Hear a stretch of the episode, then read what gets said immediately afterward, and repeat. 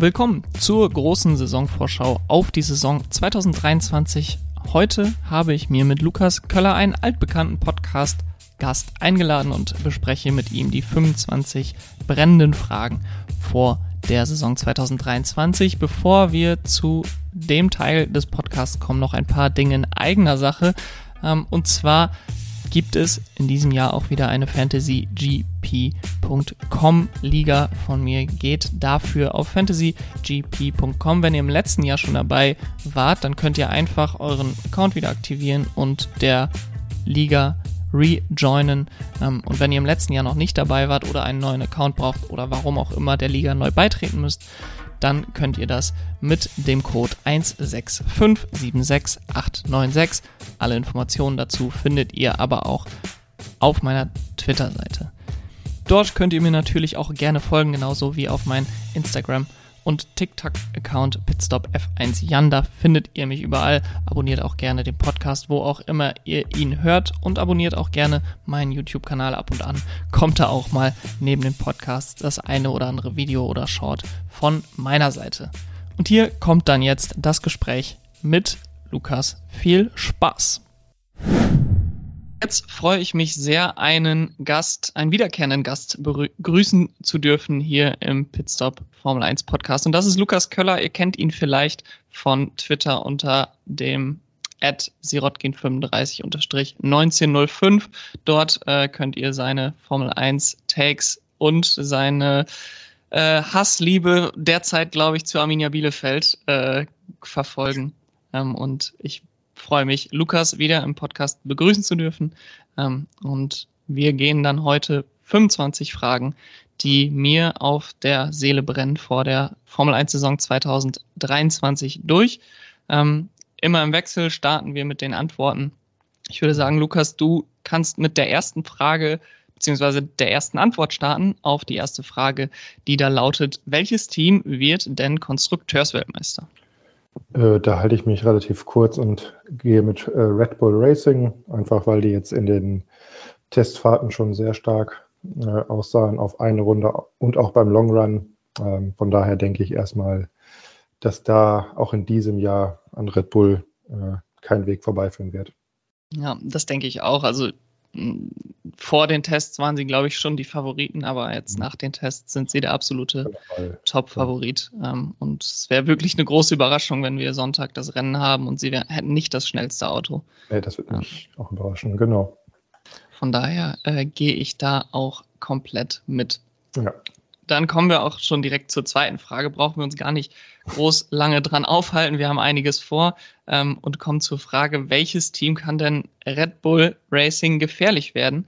Ähm, und da muss ich sagen, habe ich mich relativ schwer getan, beziehungsweise äh, schwer getan, da irgendwie eine Antwort zu finden, die ähm, ja, über, über das, das die Standardantwort hinausgeht, denn Ferrari ja. sind wahrscheinlich die einzigen, die ihnen irgendwie das Wasser reichen können in dieser Saison. Ähm, Mercedes ja. hat wahrscheinlich noch Potenzial in dem Konzept, was sie haben mit ihrem, ähm, ja, Zero Pods sind nicht mehr wirklich, aber eben dieses sehr schmale Autodesign. Ähm, aber sie sind dann doch relativ weit wieder zurückgefallen, glaube ich, jetzt in der Winterpause hinter Red Bull und hinter Ferrari. Ähm, ich weiß nicht, ob du noch ein anderes Team da vorne siehst, aber wenn überhaupt, dann ist es, glaube ich, Ferrari, die Red Bull da gefährlich werden können. Also wirklich gefährlich äh, würde ich auch mit Ferrari gehen. Äh, das Problem, was ich da immer sehe, es ist Ferrari. Äh, ich glaube, ja. das reicht schon als Antwort. Ähm, und was ich auch gehört habe bei den Testfahrten, sah Ferrari wohl auf einer Runde gut aus, aber hatten dann wohl eine relativ hohe Reifenabnutzung in den Longruns. Äh, was ich so mitbekommen habe. Von daher, ja, vielleicht wird es wirklich so ein, so ein Bild ein bisschen wie letztes Jahr, dass die in den ja. Qualifyings was reißen können. Wir hatten es ja, glaube ich, gefühlt 20 Leclerc-Poles und 20 Verstappen-Siege letztes Jahr, so ungefähr. Ja. Ähm, so habe ich die Befürchtung, dass sich das eventuell dieses Jahr äh, leider wiederholen äh, wird. Und zu Mercedes, mh, hm, die wurden jetzt auch in den Tests äh, auch nicht so oder haben sich wahrscheinlich nicht so gut präsentiert. Aber ich glaube noch, dass sie ein bisschen was in der, in der Hinterhand haben. Ähm, ja. Aber ich glaube auch nicht, dass die so viel noch in der Hinterhand haben, dass die Red Bull gefährlich werden können. Ja, ich denke, die Hoffnung bei Mercedes war so ein bisschen, dass man dieses positive Momentum der letzten Saison, das man aufgebaut hatte, gerade dann zum Saisonende auch den Sieg von Russell in ähm, Brasilien gehabt, dass man dann dachte, okay, man kann jetzt direkt daran anschließen und hat im Winter vielleicht nochmal einen Schritt nach vorne gemacht und ist Red Bull nochmal näher gekommen. Ja. Aber alles, was man bei den Testfahrten gesehen hat, lässt nicht unbedingt darauf schließen, dass das der Fall ist. Und das nee. ist eigentlich Red Bull, die nochmal den Schritt weg gemacht haben von Mercedes und ein Stück weit auch von Ferrari. Ja, genau. Okay, kommen wir dann zu Fahrern und fragen uns als dritte Frage, welcher Fahrer denn die positive Überraschung des Jahres wird. Und da überlasse ich wieder dir die Bühne. Vielen Dank. Äh, ja, bei der Frage, äh, ich habe mir die Fragen ja, wie gesagt, vorher schon ein bisschen so angeguckt, ein bisschen mir Gedanken gemacht. Und tatsächlich würde ich bei dieser Frage einfach mal äh, mit Logan Sargent antworten, hm. weil äh, den hat keiner vielleicht so eine große Erwartung. Der ist noch eine, eine, eine, Unbekannte für die meisten. Also Leute, die Formel 2 gucken, die kennen den sicherlich. Ähm, aber ich glaube schon, äh, dass er zum Beispiel, oder der, dass er sich gut äh, schlagen wird gegen, gegen Alex Albon. Äh, ja, da hat es auch in den Testfahrten einen soliden Eindruck gemacht, wie ich finde. Und äh, ich denke, dass er mit den Möglichkeiten, äh, die er dann bei Williams bekommen wird, mit dem Williams-Auto, äh, sicherlich äh, schon auf sich aufmerksam machen werden kann. Ja, genau. genau. Das wäre so meine ja. Überraschung. Ich habe mal gedacht, hier ist mein Fahrer. Hm. Ja. Ich habe jetzt ja. auch, also De Vries hatte ich auch noch im Kopf vielleicht, aber mhm. ich habe mich dann für Logan Sargent entschieden, weil das ist so, so ein bisschen noch so ein unbeschriebenes Blatt und da ist auch das Potenzial für eine Überraschung, finde ich, nochmal ein bisschen höher. Ja, ich denke, De Vries, da sind die, da sind die Erwartungen einfach deutlich höher und mhm. ich glaube, selbst wenn er die Erwartungen erreicht, äh, dann, dann sieht er insgesamt in der äh, Außendarstellung nicht so positiv aus, wie wahrscheinlich Sargent aussieht, bei dem man keine Erwartung hatte, wenn er ja. dann wirklich gut abliefert.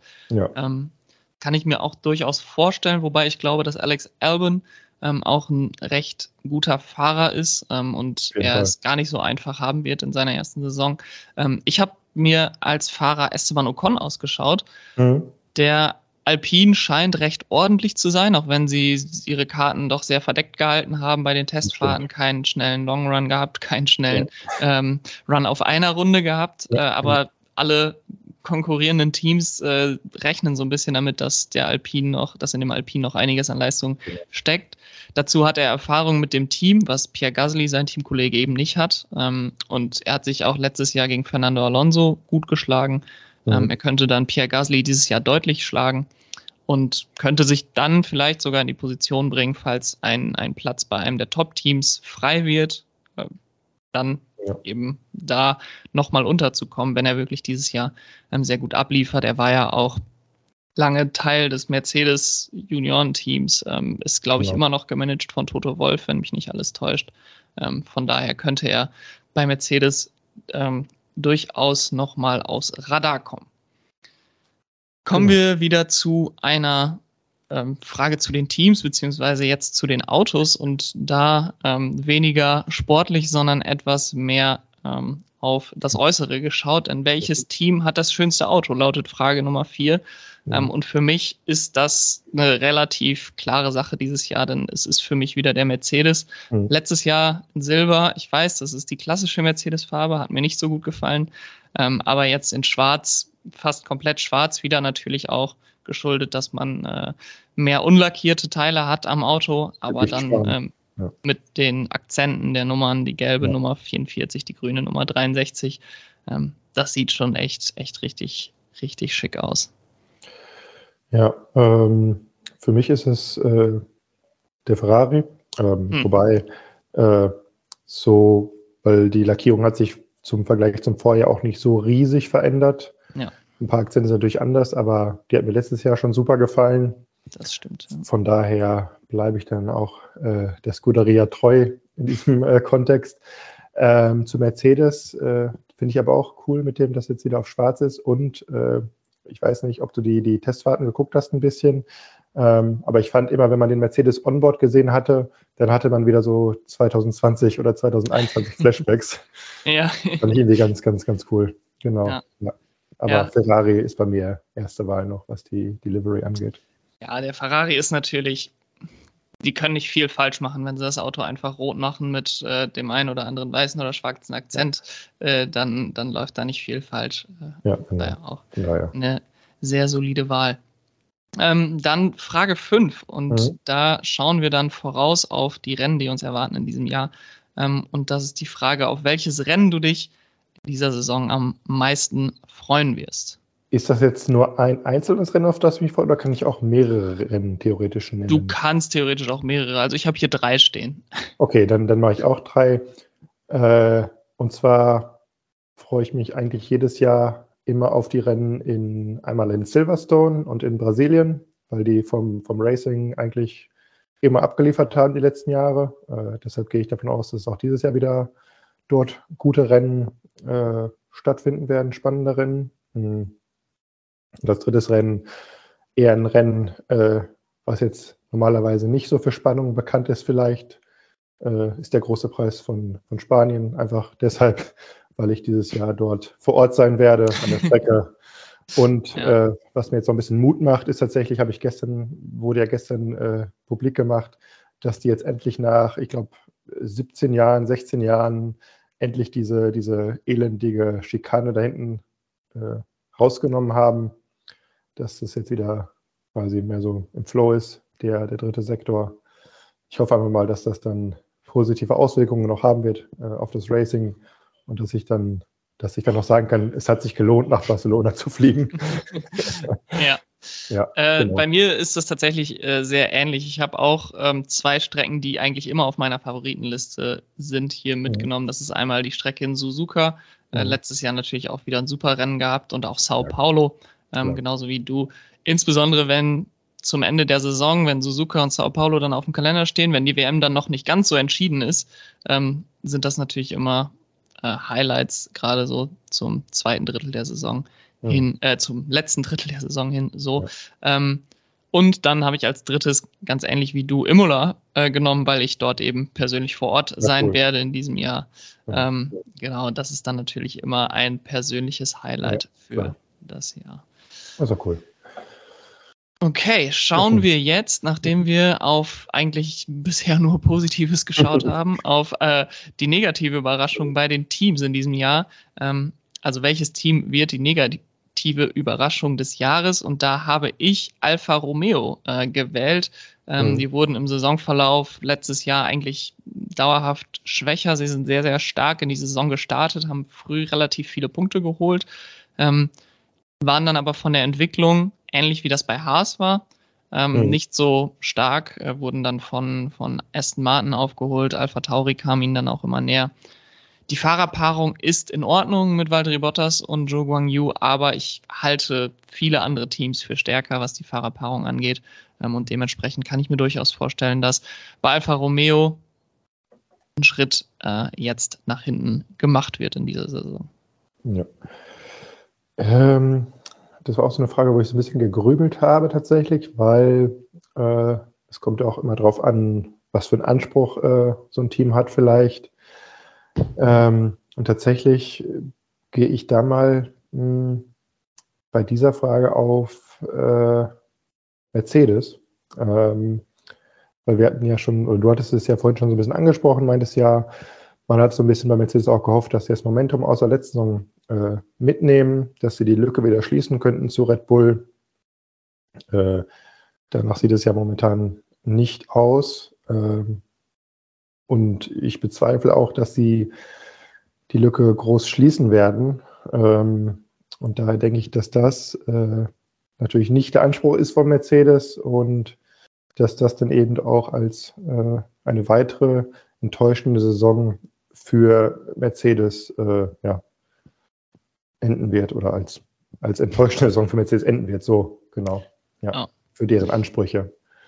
Ja, das ist, ist auf jeden Fall ähm, ein guter Punkt. Ich glaube, bei Alfa Romeo, da hat man auch nicht wirklich Ansprüche. Natürlich würde man sich, glaube ich, freuen, wenn man äh, vielleicht wieder Fünfter oder Sechster wird in der Konstrukteursweltmeisterschaft. Aber große Ansprüche sind da, glaube ich, ähm, bis zur Audi-Übernahme dann in, in, zweieinhalb Jahren nicht mehr unbedingt gegeben.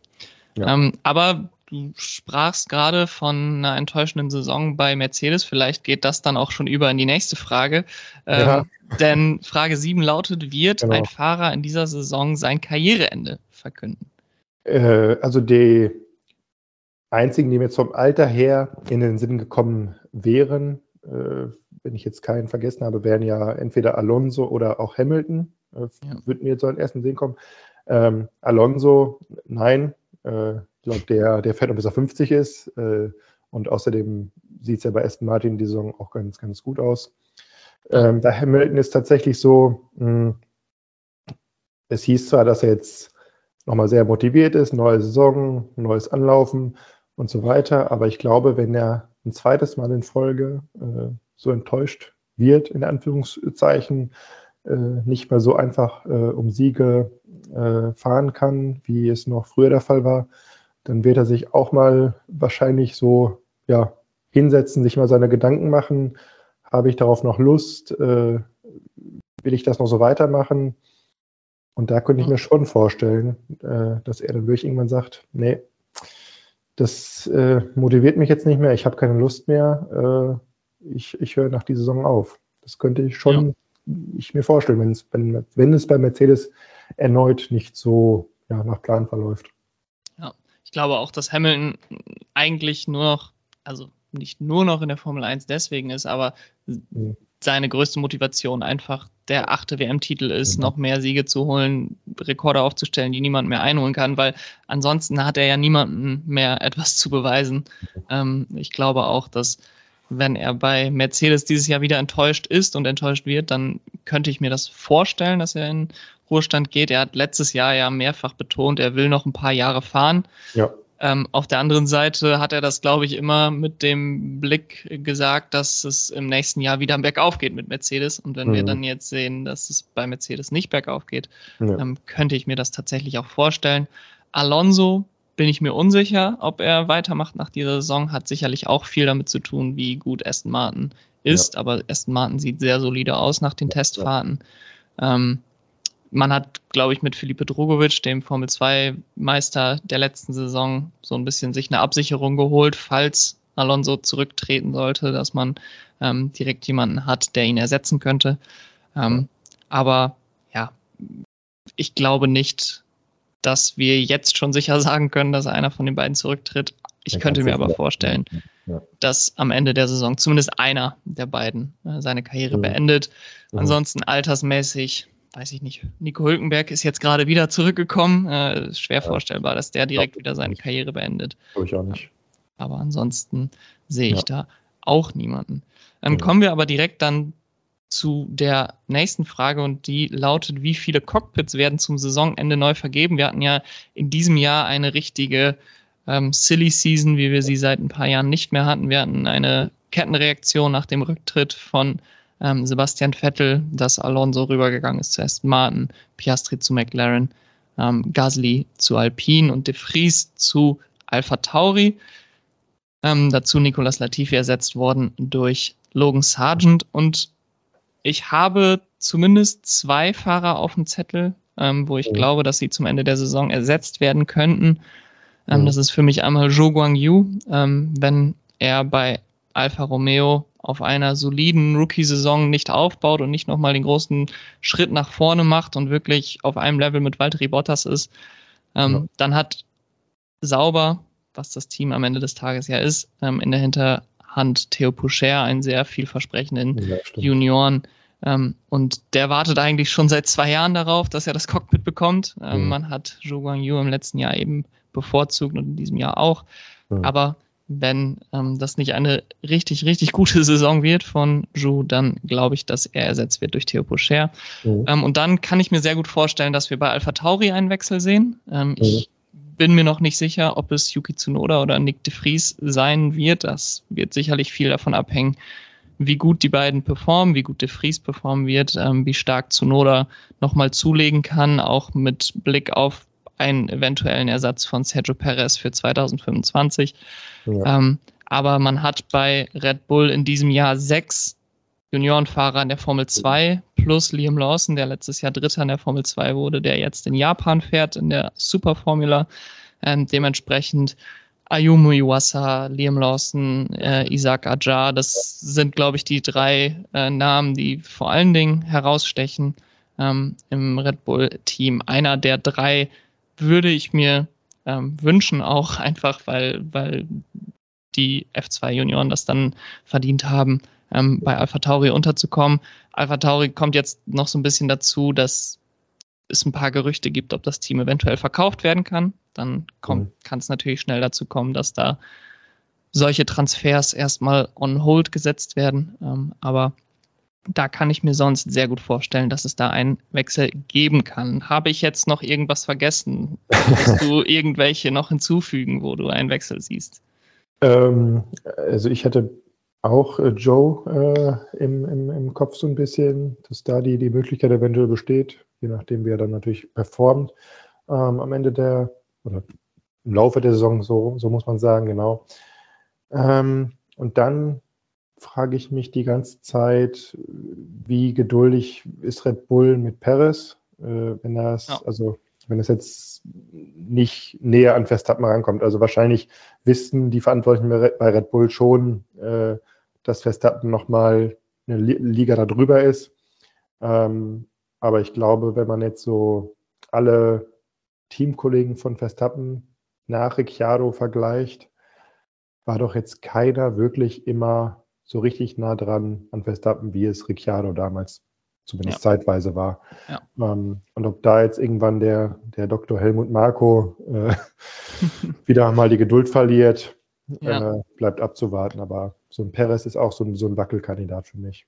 Ja, es hängt, glaube ich, viel auch davon ab, wie dominant der Red Bull sein wird. Wenn Perez mhm. ohne Probleme viele zweite und dritte Plätze einfahren wird und äh, mhm. der Red Bull einfach so dominant ist, dass es keinen Unterschied macht, ob mhm. äh, ob Perez jetzt nah dran ist oder mittelmäßig nah dran ist an Verstappen, ähm, dann wird er, glaube ich, seinen Vertrag erfüllen, der ja noch äh, meines Wissens bis Ende 2024 läuft. Mhm. Ähm, wenn natürlich äh, das ein spannender Titelkampf wird und man bei Red Bull merkt, okay, wir können uns nicht darauf verlassen, dass Sergio Perez ähm, selber ein Faktor ist in den Rennen, ähm, ja. dann wird er wahrscheinlich schneller ersetzt. Ja, genau. Okay kommen wir zur neunten Frage und die lautet, was wird der Aufreger für die kommende Saison? Das ist eine gute Frage, ähm, aber tatsächlich äh, habe ich mich mal dafür entschieden, dass Aston Martin in Form von Fernando Alonso ein Rennen gewinnen wird. Okay. Ja. Das noch, nicht, noch nicht ganz die Weltmeisterschaft in diesem Noch nicht Jahr. ganz die Weltmeisterschaft, aber äh, ich glaube schon, wenn man jetzt die Testfahrten äh, so denen so Glauben schenken kann, natürlich sind Testfahrten immer noch Testfahrten, ist klar, ähm, aber die sahen schon da ganz gut aus. Und ich erinnere mich noch, dass Alonso in einem Interview äh, diese Woche irgendwie gesagt hätte, ja, die hätten äh, relativ zeitgleich mit den Ferraris äh, Longruns getestet. Und anscheinend war der Aston Martin sogar einen Ticken schneller als der Ferrari. Ähm, von daher glaube ich, dass das Aston Martin zum einen Chancen die Saison aufs Podium hat, auch aus eigener Kraft, glaube ich. Jetzt nicht regelmäßig, mhm. aber sicherlich. Und wenn es dann mal ganz gut läuft, äh, können sie dann sicherlich auch mal so meinen Aufregersieg da mal so mitschnappen, sage ich jetzt mal. Genau. Das ja. wäre so mein Aufreger, genau. Mein, mein Aufreger könnte da so ein bisschen äh, anschließen. Ich habe ähm, heute noch, noch eine Rangliste äh, gesehen der, der Testfahrten von The Race und da wurde ja. Aston Martin auch vor Mercedes eingestuft. Mhm. Ähm, und ja. daher kann ich mir vorstellen, dass als Aufreger wir diese Saison doch mehr Unzufriedenheit bei Mercedes haben. Ich glaube, letztes Jahr hat sowohl George Russell als auch äh, Lewis Hamilton haben das geduldet, dass der Mercedes mhm. nicht so besonders stark war, einfach weil man aus so einer dominanten Phase kam und dann gesagt hat, okay, das wird sich wieder verbessern in den nächsten ja. Jahren. Ähm, wenn das jetzt aber das zweite Jahr in Folge enttäuschend ist und vielleicht sogar noch schlechter als im letzten Jahr, ähm, steigende Unzufriedenheit bei Mercedes, eventueller Rücktritt von Lewis Hamilton und dann ein ganzer Neustart ab der Saison 2024 mit neuen Fahrer statt Lewis Hamilton. Ähm, ich habe Esteban Ocon gerade schon mal in den Raum geworfen.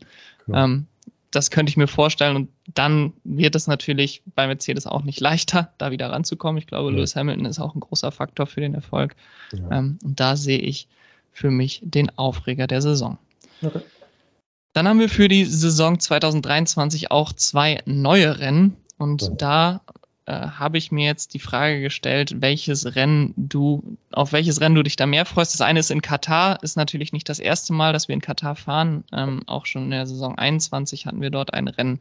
Ähm, und dann das Rennen in Las Vegas. Äh, ich muss selber sagen, ich glaube, dass Las Vegas das bessere, spannende und äh, insgesamt coolere Rennen wird. Ich glaube, es hat das Potenzial, Baku in noch verrückter zu werden, äh, mit den vielen Graden. Ähm, als Stadtkurs sicherlich äh, besonders und dazu voraussichtlich auch noch das kälteste Rennen der Saison, was bei Stadtkursen ähm, mhm. sehr interessant wird. Ähm, das habe ich jetzt von einem Sportmeteorologen äh, auf Twitter gelesen, dass es dadurch, dass es ein Nachtrennen in Las Vegas sein wird, im November ja. ähm, wahrscheinlich recht kalt werden kann ja. dort und ähm, auf Stadtkursen, wo die Reifen immer relativ schlecht aufgewärmt werden können, wäre das dann natürlich nochmal eine zusätzliche Komponente, die das ganze mhm. Rennen spannend macht. Ähm, mhm. Wie siehst du das?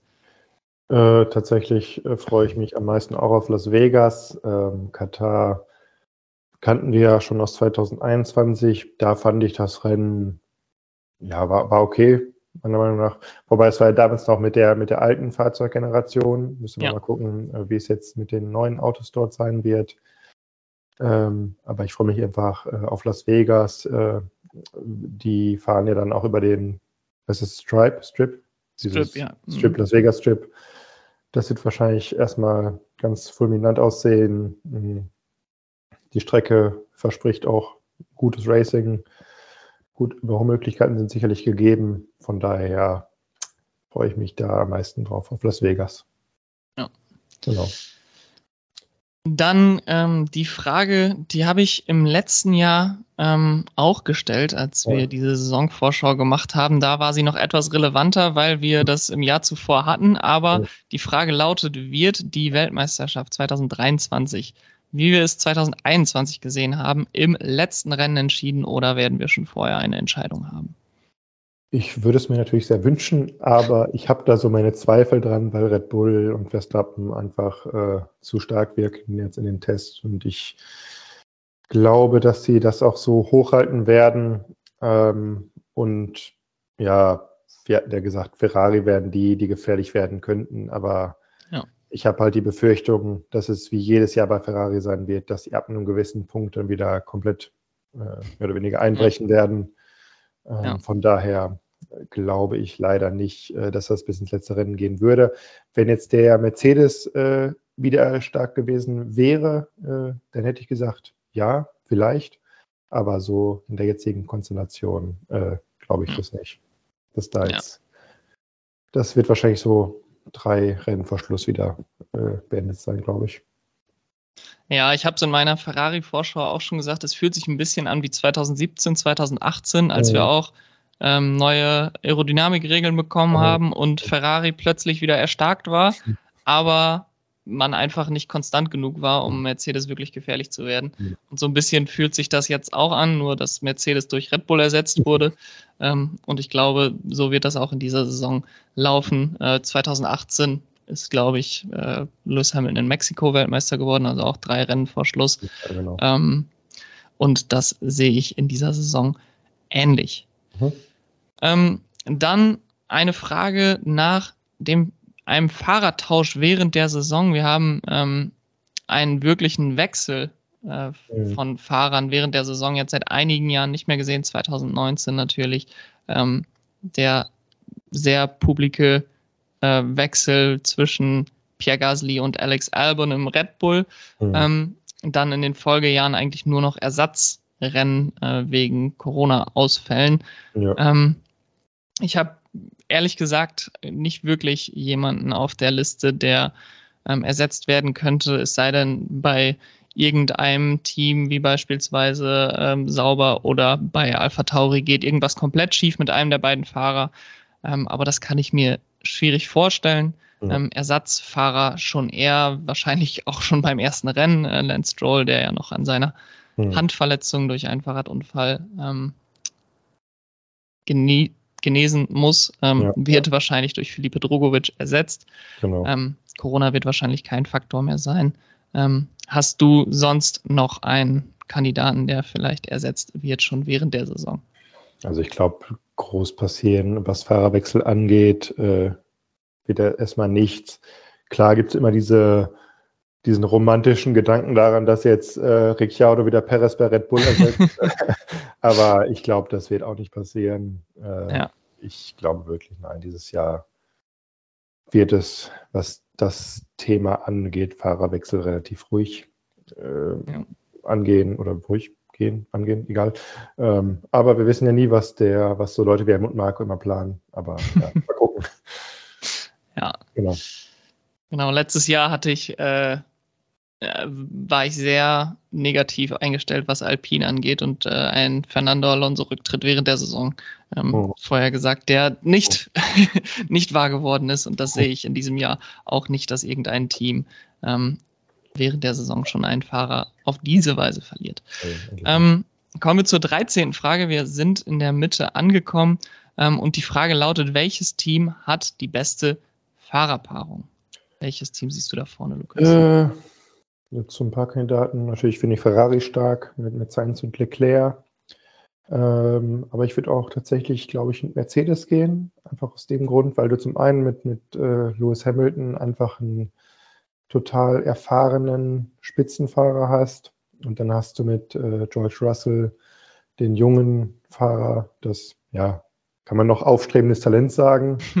Weiß ich nicht, aber er, hat, er, er, ist ja schon Rennsieger, hat ja schon Podium eingefahren und so weiter. Er bringt auch schon Erfahrung mit, aber er ist eben noch sehr jung. Von daher, glaube ich, hat Mercedes da das beste, äh, die beste Fahrerpaarung, weil es die Mischung auch so ein bisschen äh, ausmacht. Erfahrung und ja.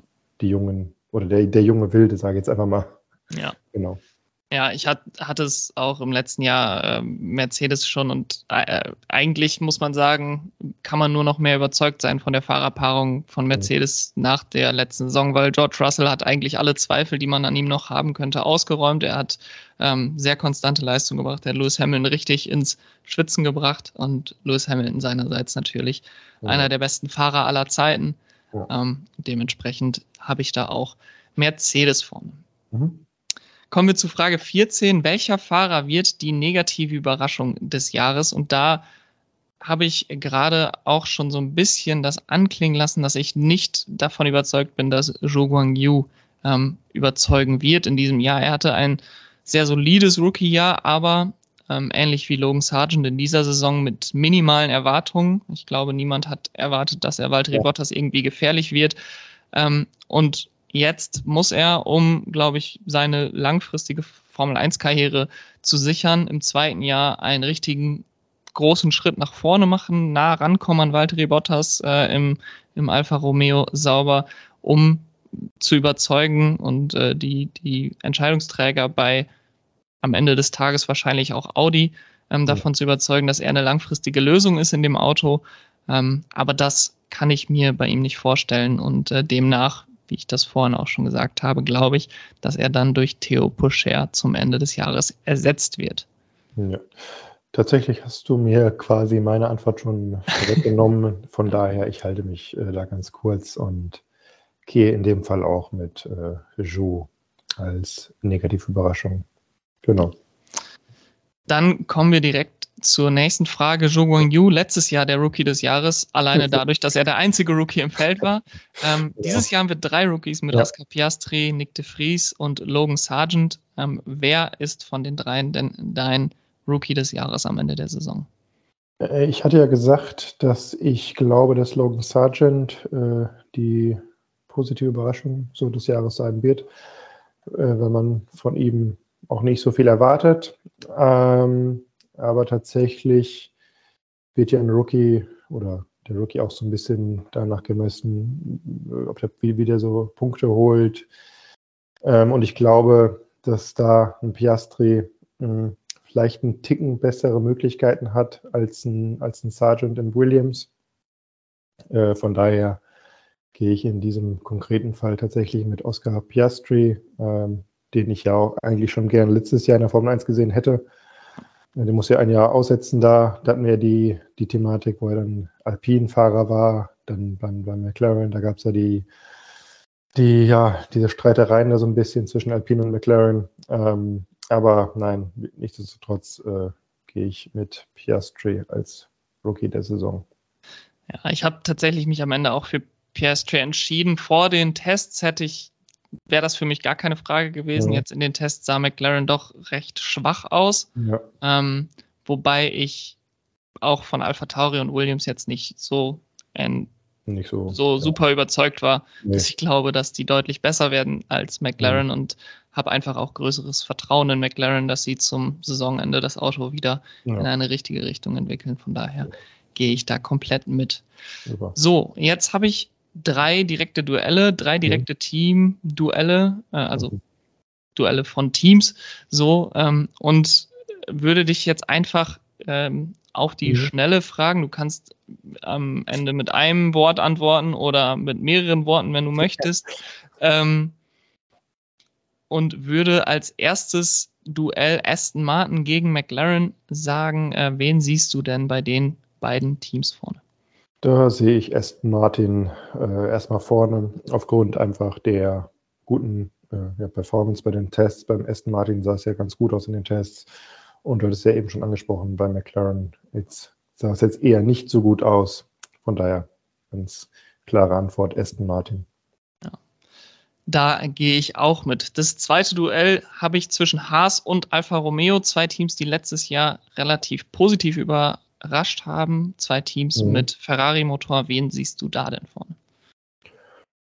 Ja gut, äh, so ich glaube bei der bei der Fahrer, das ist immer die Frage, weil zum Beispiel bei der Fahrerpaarung, äh, da bei Haas hast du ja Hülkenberg und, und Magnussen und bei Alfa Romeo hast du Bottas und, und Joe. Joe. Mm. Und ich könnte mir vorstellen, dass vielleicht so bei Haas die, die Fahrerpaarung so ein bisschen den, den, der positive Nebeneffekt sein kann, weil ja beide auf einem äh, relativ gleich hohen Niveau performen könnten und mhm. das jetzt bei Alfa Romeo vielleicht nicht gegeben ist, wo Bottas äh, ganz oben performt, sage ich jetzt mal, und, und äh, Jou relativ oder weiter, weiter weg von Bottas. Äh, aus mhm. diesem Grund sagt mein Bauchgefühl erstmal Haas. Ja, da sehe ich tatsächlich ganz ähnlich. Ähm, ich glaube, genau deswegen hat man sich auch für Hülkenberg und gegen Schumacher entschieden dieses Jahr bei Haas, einfach um, um, sage ich mal, die, das Minimum an Leistung, was der Fahrer am Wochenende bringt, ein bisschen äh, zu erhöhen. Und daher sehe ich in dem Duell auch Haas vorne. So, und dann als drittes Duell noch die beiden Teams, die die letzten beiden Plätze in der letztjährigen Konstrukteurs-WM belegt haben.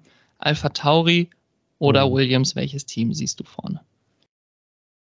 Da tue ich mich tatsächlich sehr schwer, ähm, weil von den meisten Experten wird jetzt auch Williams wieder als das schlechteste Team äh, ge, gewertet. Ähm, aber ist die Frage, ob jetzt auch hier bitte die, die Fahrerpaarung ähm, helfen kann. Mhm. Ich hatte ja gesagt, dass ich zum Beispiel Logan Sargent schon als positive Überraschung sehen würde. Äh, Alex Albon ist ja schon mittlerweile eine gestandene Größe äh, in, der, in der Formel 1. Und bei Alpha Tauri hast du Nick de Vries, der letztes Jahr ein Rennen gefahren ist. Das war, glaube ich, ein Monster. Ne? Mhm. Äh, und daneben ist eben noch Yuki Tsunoda, der, ja, wie ich finde, mh, nicht immer so das gezeigt hat, was er in der Formel 2 gezeigt hat. Weiß ich nicht. Also irgendwie, da fehlte noch so ein bisschen, meiner Meinung nach. Ist ja auch mal oft aufgefallen durch viel Flucherei, wobei sich das auch ja. ein bisschen gebessert hat tatsächlich. Ähm, aber hier muss ich auch wieder mein Bauchgefühl entscheiden lassen und gehe mit, mit Williams mit. Da äh, haben wir tatsächlich unterschiedliche Ansichten. Ich habe Alpha Tauri da vorne. Ähm, ja. Ich glaube tatsächlich, oder ich, ich hoffe es auch so ein bisschen, weil ich ihn als, als Fahrer eigentlich, ähm, mhm. eigentlich gut finde, ist, dass Yuki Tsunoda ein bisschen Konstanz in seine Leistung bringt. Er hat ja. immer mal wieder so Ausreißer nach oben, aber die sind mhm. bisher einfach zu inkonstant gewesen. Ja. Ähm, aber ich sehe Alpha Tauri tatsächlich in dem Duell vorne. Ja. Gut, kommen wir zu Frage Nummer 17 und wir haben schon über Fahrer und positive Überraschungen gesprochen. Mhm. Kommen wir jetzt zur Frage, welches Team wird denn die positive Überraschung des Jahres sein? Da überlasse ich auch dir wieder die Bühne zuerst.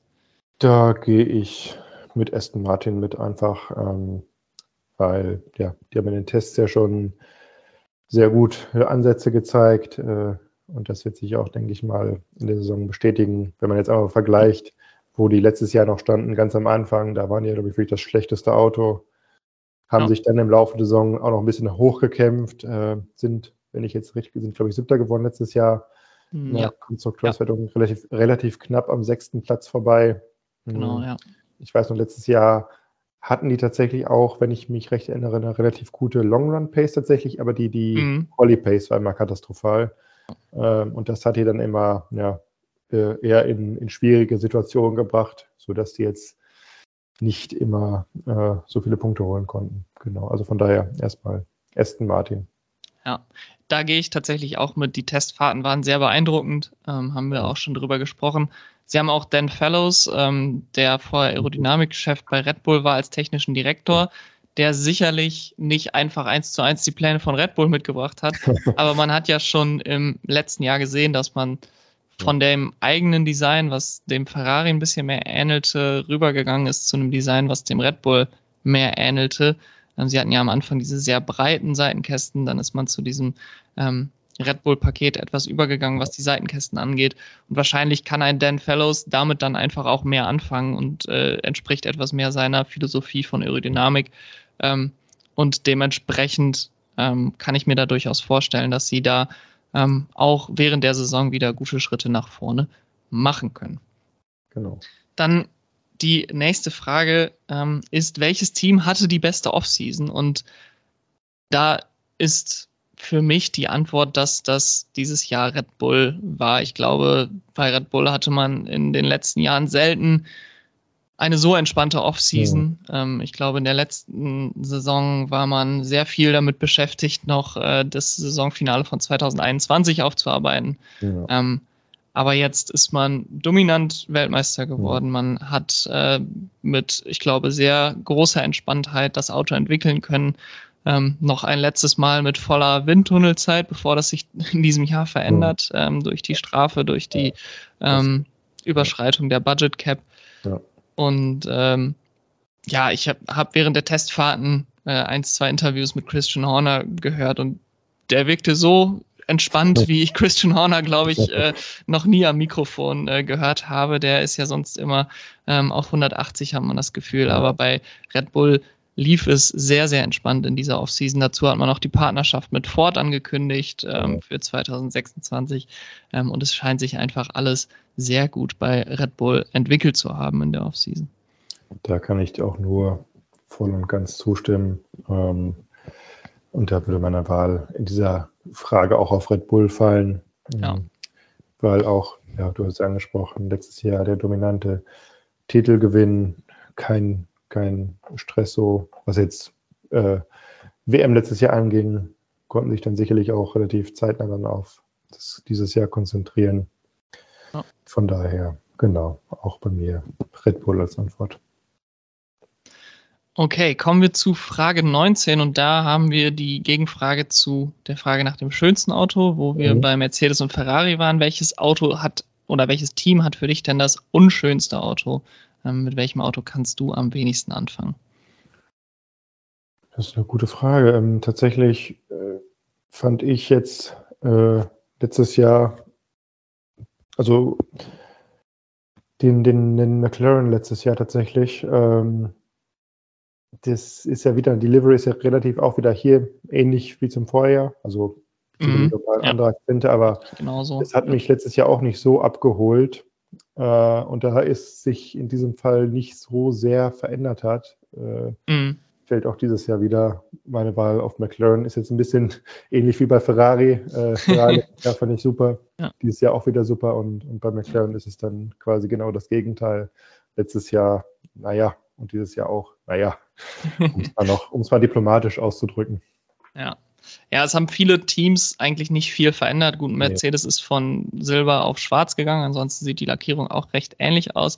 Ja, das ja. eine Team, was eigentlich am meisten geändert hat an der Lackierung, war das Team von Haas und da muss okay. ich sagen, das sieht für mich irgendwie nicht so ganz stimmig aus. Es sieht ja.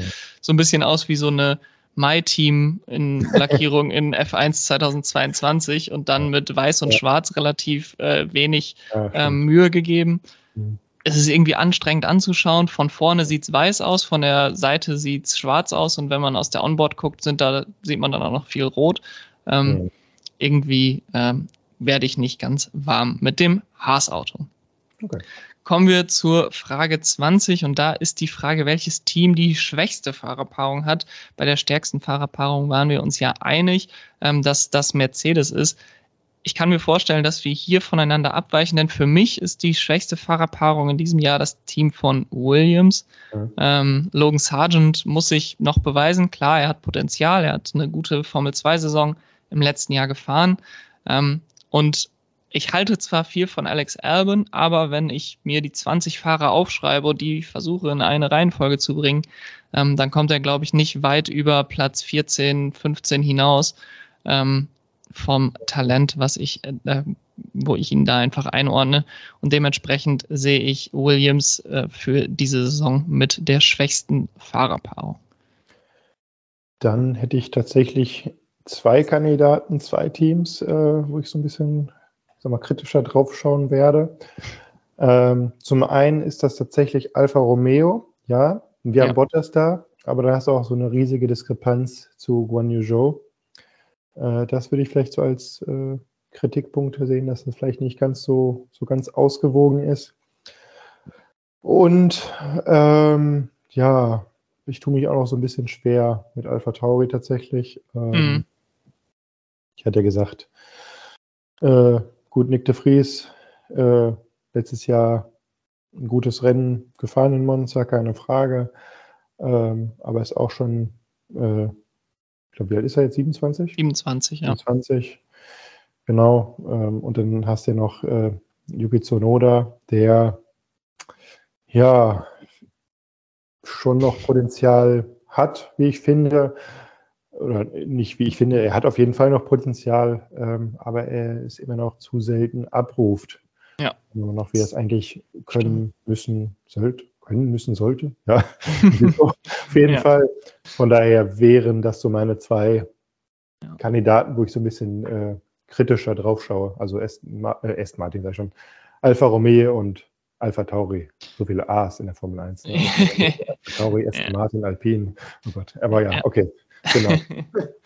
das, genau. Okay. Kommen wir dann ähm, zur Formel 2 Meisterschaft. Da wollen wir auch mhm. einmal kurz drauf schauen. Ähm, natürlich für mich auch immer ein Fokus während der Saison. Ähm, bist du selber auch Fan der Formel 2? Also ich ähm, verfolge es schon so ein bisschen. Äh, aber also schon, ja, doch. Also dann äh, hoffe ich, dass du auch eine Antwort auf die Frage hast, die Frage Nummer 21, und das ist, wer wird der Meister in der Formel 2? Da würde ich, oder hatte ich mir gedacht, so langweilige Antwort, äh, erstmal Theo Pocher, wäre ja. ein Kandidat für mich, den ich würde. Und ansonsten hatte ich noch so einen Frederik Westi im Kopf, vielleicht. Mm, okay. Ja, ich, ich hatte Theo Pocher tatsächlich äh, auch im letzten Jahr schon ausgewählt, weil er damals der bestplatzierte Fahrer war, der zurückkehrte in die Formel 2. Mhm. Dann ist er letztes Jahr Vizemeister geworden und ist jetzt wieder der höchstplatzierte Fahrer, der zurückkehrt in die Formel 2. Dementsprechend ist er sicherlich der Favorit. Ja. Ähm, einen Namen, den ich noch reinwerfen möchte, ist Jack Doohan, der okay. jetzt in seine zweite Formel 2-Saison geht als Alpinfahrer. Ja. Ähm, er wurde als Rookie Sechster, genauso wie Porsche im vergangenen Jahr. Ja. Ähm, aber ich kann mir vorstellen, dass wenn Porsche es wieder nicht schafft, Meister zu werden, ähm, dass wir dann mit Jack Doohan wieder einen Alpin ähm, Juniorenfahrer haben, der sich in Position bringen könnte ein mhm. Cockpit zu bekommen und es dann am Ende von Alpine äh, nicht bekommt.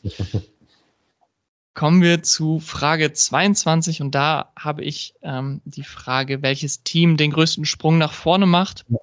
Und äh, da wenn man, glaube ich, jetzt so durchgehört hat bei uns beiden, mhm. ähm, könnte ich mir gut vorstellen, dass wir da die gleiche Antwort haben, denn bei mir ist das Aston Martin, ja. ähm, die den Sprung vom unteren Mittelfeld nach vorne machen werden, vielleicht um Platz 4 kämpfen können, also um Platz 4 auf jeden Fall kämpfen können, denke ich, ähm, gegen Alpine, eventuell ähm, sogar um Platz 3 kämpfen in dieser Saison, ja. ähm, je nachdem, wie gut oder schlecht der Mercedes in diesem Jahr ist. Ähm, Alonso ist sehr schnell, Stroll muss sich beweisen, wenn das Auto mal gut ist. 2020, als der damals ja noch Racing Point auch Vierter wurde in der Konstrukteurs-WM, genau. hat er nicht so gut abgeliefert, wie Sergio Perez das gemacht hat. Ja. Ähm, er muss Alonsos Level halbwegs gut mitgehen, dann können sie um Platz 4 kämpfen, aber alleine von der Auto-Performance macht Aston Martin, glaube ich, den größten Sprung nach vorne. Ja, das sehe ich ganz genauso. Die Tests äh, haben das schon angedeutet, äh, dass die da den, den größten Sprung machen werden. Äh, ins, ja, es ist natürlich auch die Frage natürlich, ähm, Manche Experten sehen die vor den Mercedes, manche ja. noch ganz knapp dahinter. Ich bin mal wirklich gespannt. Ähm, also erstmal, wie es scheint, werden die auf jeden Fall, wie es auch von Experten gesagt wird, erstmal deutlich vor dem Mittelfeld landen. Und dann ist halt die Frage, wie nah sie wirklich dann auch drankommen äh, an, die, an die Top 3 Teams. Ja, und die Frage natürlich auch, wie gut entwickeln sie sich in der Saison noch Klar, weiter, das, wie sehr können die anderen Teams aufholen. Um, aber ich glaube, letztes Jahr haben die da eigentlich äh, ein gutes Gesicht gezeigt, was die Entwicklung während der Eigentlich Saison schon, wenn man bedenkt, wo die ja ganz am Anfang standen und dann ja. haben sie sich ja noch, ja, ich sag mal, halbwegs gefangen ähm, und sich ja. dann noch auf den siebten Platz da gerettet. Genau, ja. Genau. So, jetzt haben wir sehr viel darüber geredet, dass Red Bull sehr dominant wieder auftreten könnte, wie ja. sie es letztes Jahr auch waren. Jetzt ist die Frage 23, wird diese Saison unterhaltsamer als die letzte? Wird 23 mhm. besser unterhaltsamer als 2022? Ähm, gut, das Ding ist halt, äh, ich weiß nicht, wie es bei dir ist, aber ich bin auch jemand, äh, der ein Rennen nicht unbedingt immer langweilig findet, äh, wenn jemand vorne mit 20 Sekunden Vorsprung gewinnt, sondern auch wenn, wenn jetzt mittendrin was passiert im Mittelfeld, wenn es coole Mittelfeldkämpfe gibt, äh, dann ist zum Beispiel auch so ein Rennen äh, für mich spannend. Mhm. Natürlich, äh, keine Frage, würde ich mir äh, am liebsten sowas nochmal wünschen wie 221 oder wie 210, ja. 212. Ja. Äh, sieben verschiedene Sieger. In den ersten sieben Rennen hatten wir 212 oder 210, wo da, ich glaube, mhm. im letzten Rennen noch vier Leute Weltmeister werden konnten von unterschiedlichen Teams. Ja. Das, ähm, das sehe ich dieses Jahr aber nicht erstmal leider. Ähm, ich glaube tatsächlich, äh, ja, dass wir uns auch dieses Jahr auf viele Verstappen-Siege einstellen äh, müssen.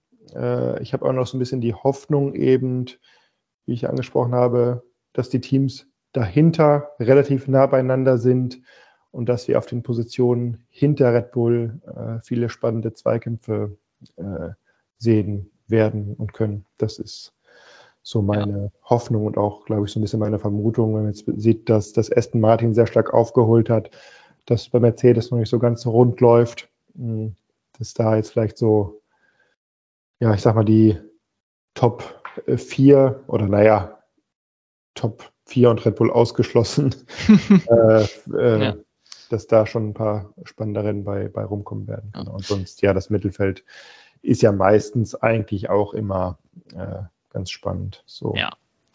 Von daher, also ich sehe es eigentlich genauso. Ähm, dazu habe ich mhm. noch so ein bisschen die, die Hoffnung, beziehungsweise auch glaube ich, dass so eine Dominanz, die Red Bull im letzten Jahr hatte, nicht einfach so zu wiederholen mhm. ist. Also mhm. gerade was ähm, die dann auch für eine Zuverlässigkeit hatten mhm. zwischendurch und einfach fehlerfrei jedes Rennen gemacht mhm. haben ähm, in Spa, als Verstappen dann von Platz 14 gestartet ist und mit 30 Sekunden Vorsprung das Rennen gewonnen hat ähm, oder so ähnlich. Das war natürlich, ähm, das war, ist glaube ich schwer zu toppen. Und äh, ich glaube auch, dass das Mittelfeld enger zusammengerückt hat. Ich sehe das ähnlich wie du.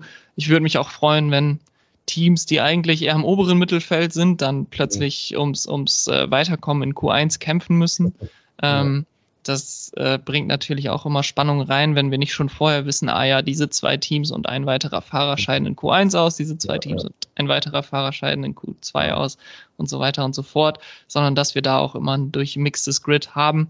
Ja. Ähm, und daher bin ich zuversichtlich, dass diese Saison unterhaltsamer wird als die vergangene.